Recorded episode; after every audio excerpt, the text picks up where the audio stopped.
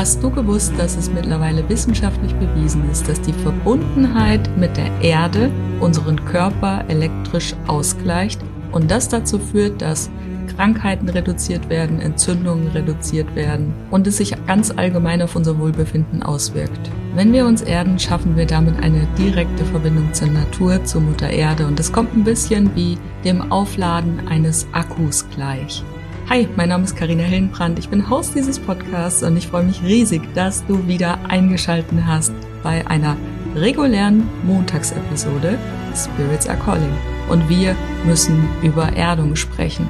Und wenn du dir jetzt denkst, oh nee, nicht schon wieder, das Thema habe ich langsam satt, dann solltest du erst recht dranbleiben. Warum es wichtig ist für unsere spirituelle Praxis, aber auch ganz allgemein in unserem Leben, uns regelmäßig zu erden, das besprechen wir heute. Ich wünsche dir ganz viel Freude mit der Episode.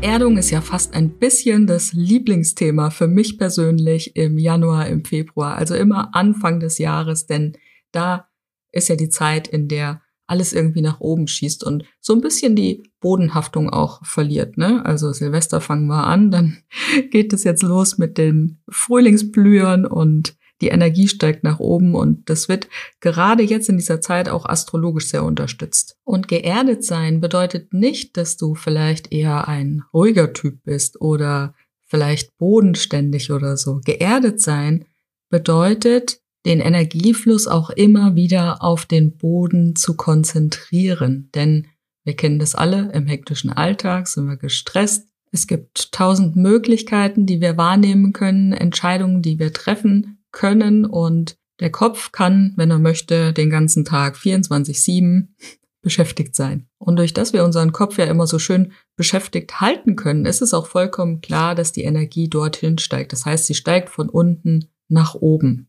Damit wir aber stabil durch unseren Alltag gehen können, ist es eben wichtig, dass wir auch diese Wurzeln zur Erde immer wieder wachsen lassen, immer wieder aufbauen, ne? tief verwurzelt sind, wie ein Baum, der kann auch nur so groß werden, wie tief, also beziehungsweise es gibt ja auch Flachwurzler, ne? aber je stärker er verwurzelt ist. Und wenn du spirituell arbeitest, dann ist es umso wichtiger, dass du immer wieder diese Bodenverbindung, diese Erdverbindung herstellst. Denn wenn wir nicht gut geerdet sind, beziehungsweise nicht gut verbunden sind, dann kann das auch mal zu unguten Erfahrungen kommen. Und das ist auch das, wo du das wirklich das meiste Augenmerk drauf lenken solltest, auf dieses Ankommen in der spirituellen Arbeit, beziehungsweise auf das Erden. Und wenn ich zum Beispiel mit Gruppen hier arbeite, dann ist es auch wirklich das, was die die allermeiste Zeit in Anspruch nimmt. Ne? Da kommen erstmal alle an, dann gibt's dann erstmal noch so ein Ritual, dann räuchern wir und dann gibt's noch mal eine richtig lange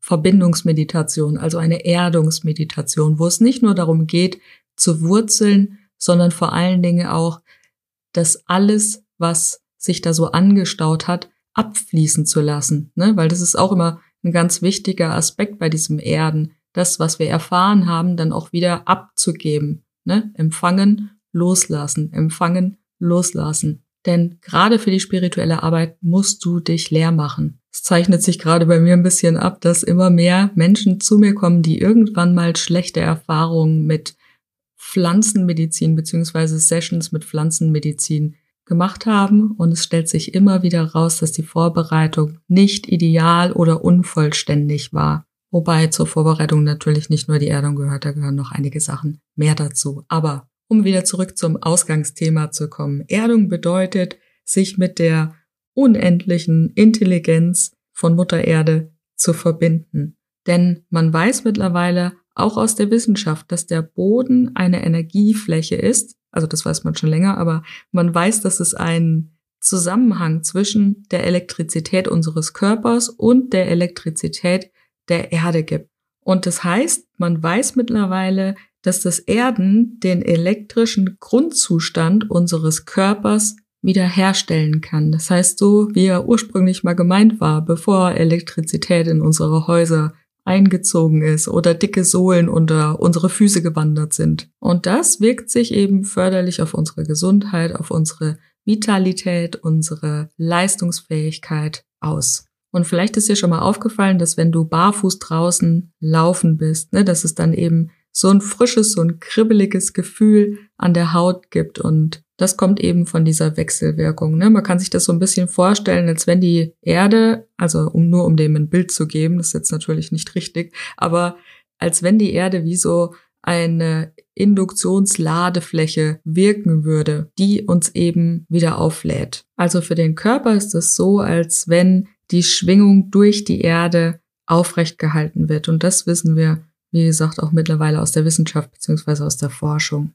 Und du kannst dir das ein bisschen so vorstellen, dass all unsere Zellen wie so kleine Kraftwerke zusammenwirken. Also alle haben irgendwie eine bestimmte Schwingung und steuern irgendetwas Spezielles im Körper. Und das wirkt dann natürlich zusammen. Das heißt, das eine Kraftwerk ist zum Beispiel für das Nervensystem da, das andere fürs Gehirn, das andere für das Immunsystem und so weiter. Das heißt, alles, was wir tun, alles, was wir sind, ist durch diese Energie, durch diese Elektrizität erst möglich. Also ohne dieses Wirken wären wir nicht überlebensfähig, würde es uns gar nicht geben.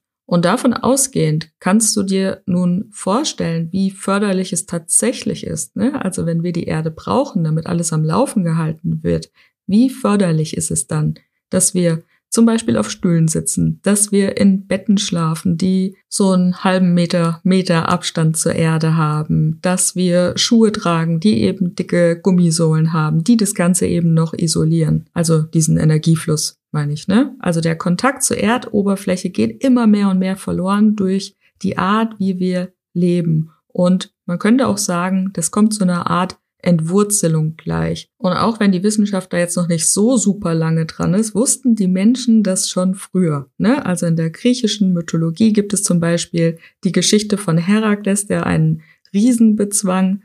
Und irgendwann hat er dann festgestellt, dass dieser Riese nur unbesiegbar war, wenn er mit beiden Beinen auf dem Boden steht. Und als er das dann herausgefunden hat, wusste er auch, wie er ihn dann besiegen kann. Bei den amerikanischen Ureinwohnern gibt es eben die Geschichte, die Überlieferung, ne, dass man die Erde als mütterliche Kraft betrachtet ne, und die dann gleichzeitig auch beruhigend wirkt, stärkend wirkt, reinigt, heilt. Dann guck dir mal die Yogis an, ne? Die laufen alle barfuß, während sie Yoga praktizieren. Beim Tai Chi ist es genauso, beim Qigong ist es genauso. Da geht es um die Verwurzelung, das auf der Erde stehen verwurzelt mit beiden Beinen. Nichts anderes, ne?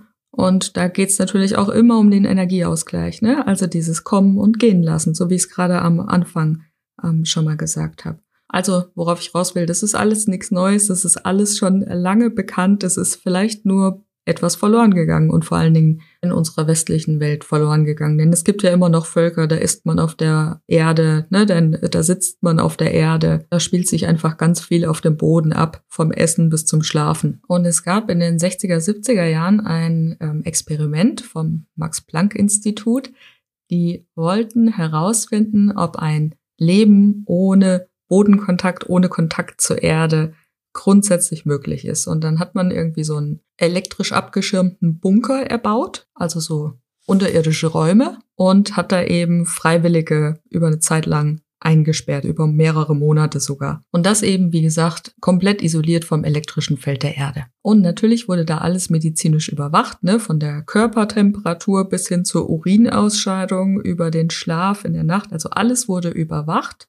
Und nach kürzester Zeit hat man schon festgestellt, dass die Körper dieser Menschen komplett aus dem Gleichgewicht geraten sind. Das heißt, die Körperregulation ist zusammengebrochen. Es haben sich Herzrhythmusstörungen eingestellt. Und immer wenn man diese Menschen dann wieder an die Erdoberfläche gebracht hat und sie wieder normalen Bedingungen ausgesetzt waren, hat sich das alles wieder reguliert. Und diese Untersuchungen, die da eben vorgenommen wurden, die sind letzten Endes auch als der Beweis dokumentiert worden, dass der elektrische Rhythmus der Erde sich auf die normalen Körperfunktionen auswirkt. Und es wirkt sich eben nicht nur auf das Wohlbefinden aus, sondern nachweislich auf die Gesundheit. Das hat man dabei herausgefunden. Und unsere Füße, die ja im Endeffekt dafür da sind, um uns zu erden, haben so viele Nervenenden wie kein anderes Körperteil in dieser Größenordnung. Wir sprechen da nämlich von 70.000 Nervenenden. Und die sind im Endeffekt da, um uns mit der Erde in Verbindung zu halten, ne, in Kontakt zu halten. Und deswegen macht es auch durchaus Sinn, wieder einen besseren Kontakt vielleicht zu unseren Füßen zu bekommen, ne? wenn da so viele Nervenenden drin sind. Denn im Endeffekt ist es äh, die Basis ne, für unsere Stabilität, die Stabilität im Leben, aber auch natürlich für die Gesundheit und alles, was da mit dazu beiträgt. Ne? Du kannst zum Beispiel auch deine Füße abends abräuchern. Es macht durchaus Sinn, auch ähm, die Aura-Reinigung auf die Füße auszudehnen oder dir einfach abends wirklich nochmal so ein warmes Fußbad zu gönnen. Aber am allerwichtigsten ist wahrscheinlich, dass wir lernen oder uns darauf zurückbesinnen, öfter barfuß zu laufen, denn dadurch kommt erst diese ganze Energie überhaupt in unseren Fuß rein. Also durch das Erden, durch das Barfußlaufen wird unser Körper energetisiert. Und das gibt es eben auch in ganz vielen verschiedenen Lehren, in der TCM zum Beispiel. Da wird ja viel mit den Akupunkturpunkten gearbeitet. Da gibt es diesen, der dem am nächsten ist, der Niere 1, den kenne ich tatsächlich auch noch gar nicht so lange. Dankeschön an meine Yogalehrerin an dieser Stelle. Grüße gehen raus an dich, Tamara. Der Niere 1 ist nämlich ja wie so ein bisschen der Eintrittspunkt für die Aufnahme der Erdenergie. Und der verbindet sich dann weiter oben im Körper mit dem Blasenmeridian und der Blasenmeridian ist sozusagen die ja, Energieleitbahn für unsere wichtigsten Organe, unsere wichtigsten Körperteile. Und durch das Barfußlaufen wird der eben stimuliert, weil quasi der, der Fußballen am allernächsten an diesem äh, Punkt dran ist. Also Niere 1 kannst du googeln. Dann findest du ihn. Also es gibt ganz, ganz viele Aspekte, die dafür sprechen, dass es wichtig ist, uns eben mehr zu erden. Es gibt da auch ganz, ganz viel im Internet zu. Guck dich da gerne mal ein bisschen um. Also es, es gibt da echt die unglaublichsten Geschichten. Ich habe letztens eine Dokumentation zum Thema Erdung gesehen und da ging es um eine Frau, die kürzlich entbunden hat und dieses Kind hat nur geschrien. Also sie konnte das nicht mehr ablegen. Das Kind hat immer nur geschrien und geschrien und sie hat dann irgendwann herausgefunden, dass wenn sie barfuß draußen in der Wiese ist, mit dem Kind auf dem Arm, dass es dann aufhört zu schreien. Und das Ganze nur, wenn sie draußen war, nur wenn sie barfuß war, nur wirklich im Gras mit dem Erdungskontakt. Dann gibt es Beispiele aus dem Sport. Es gibt Beispiele mit Haustieren, mit Hunden, mit Katzen. Also schau dich da gerne um, wenn du ein bisschen tiefer in das Thema einsteigen möchtest. Und du hörst, glaube ich, auch raus, dass es nicht nur was für die Spiris ist, sondern eigentlich für jeden. Eigentlich ist es für jeden wichtig. Und vielleicht hast du jemanden im Kopf, bei dem du dir denkst, wow, die oder der ist krass geerdet. Oder du erinnerst dich an eine Situation, in dem du jemand beobachtet hast, der stark geerdet ist.